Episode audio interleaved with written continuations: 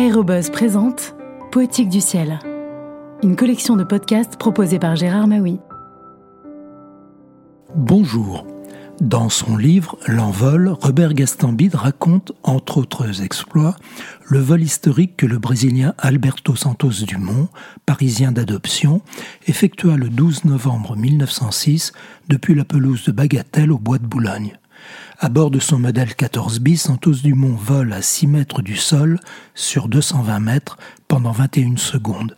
Il devient ainsi le premier pilote officiellement contrôlé, raflant du même coup le premier triple record de distance, de durée et de vitesse validé par l'Aéroclub de France au nom de la Fédération aéronautique internationale. L'envol de Robert Gastambide a été publié chez Gallimard en 1932.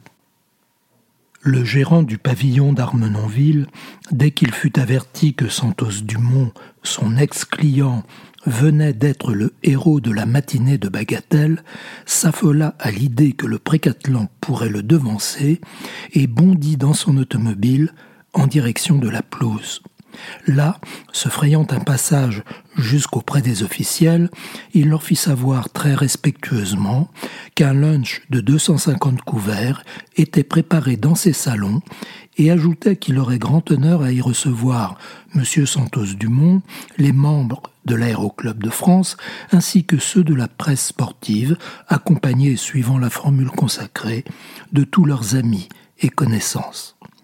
L'invitation se répandit discrètement sur la pelouse, et les automobiles, précédées de celles du comte Henri de Lavaux, prirent à travers le bois ensoleillé la direction indiquée. Les voitures entrant par la route de l'étang déversaient leurs occupants devant la verrière du restaurant, puis ressortaient par l'allée des acacias, où la nouvelle du vol de Santos Dumont commençait à se répandre parmi les promeneurs matinaux et les cavaliers ou amazones de la Potinière. Le secrétaire général de l'Aéroclub de France arrivait l'un des premiers pour organiser la table d'honneur que présiderait Henri Dutch. Presque tous les membres de l'Aéroclub de France qui avaient été alertés par téléphone ou autrement, formaient la haie d'honneur pour l'arrivée du mécène de l'aviation.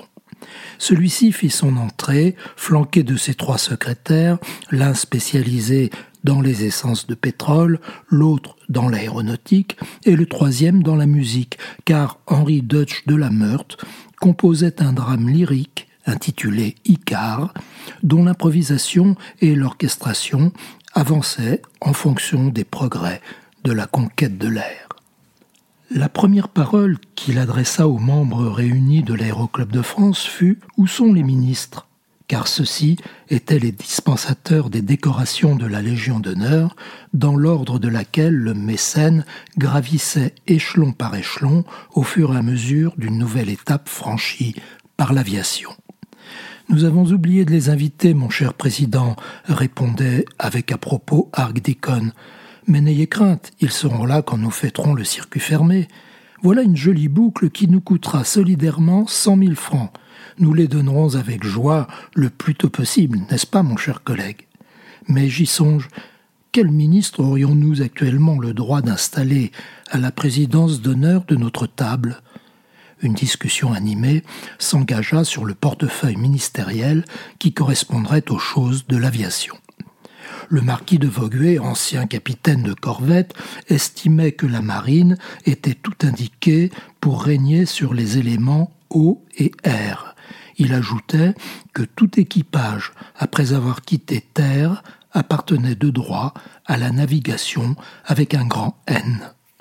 Le colonel Renard soutenait par contre que la guerre devait réunir sous sa seule autorité l'arme défensive et peut-être offensive qu'était actuellement le dirigeable et que pouvait devenir demain l'avion. Le comte de Lavaux, qui avait fréquemment lancé de la nacelle de son ballon rond des pigeons voyageurs porteurs de messages, voulait que le ministre des Postes et Télégraphes prît cette locomotion nouvelle sous sa protection. Rodolphe Soro ancien ingénieur des ponts et chaussées, qui présidait depuis quelques jours aux destinées de la commission d'aviation de l'aéroclub, déclarait que les avions sillonneraient un jour les routes balisées de l'air et qu'en conséquence, les travaux publics devaient être seuls à en connaître. Enfin, le capitaine Ferber eut un gros succès d'hilarité quand il énonça que le ministère correspondant n'existait pas encore, qu'il faudrait l'inventer et fonder le ministère de l'air. À bientôt pour de prochaines lectures.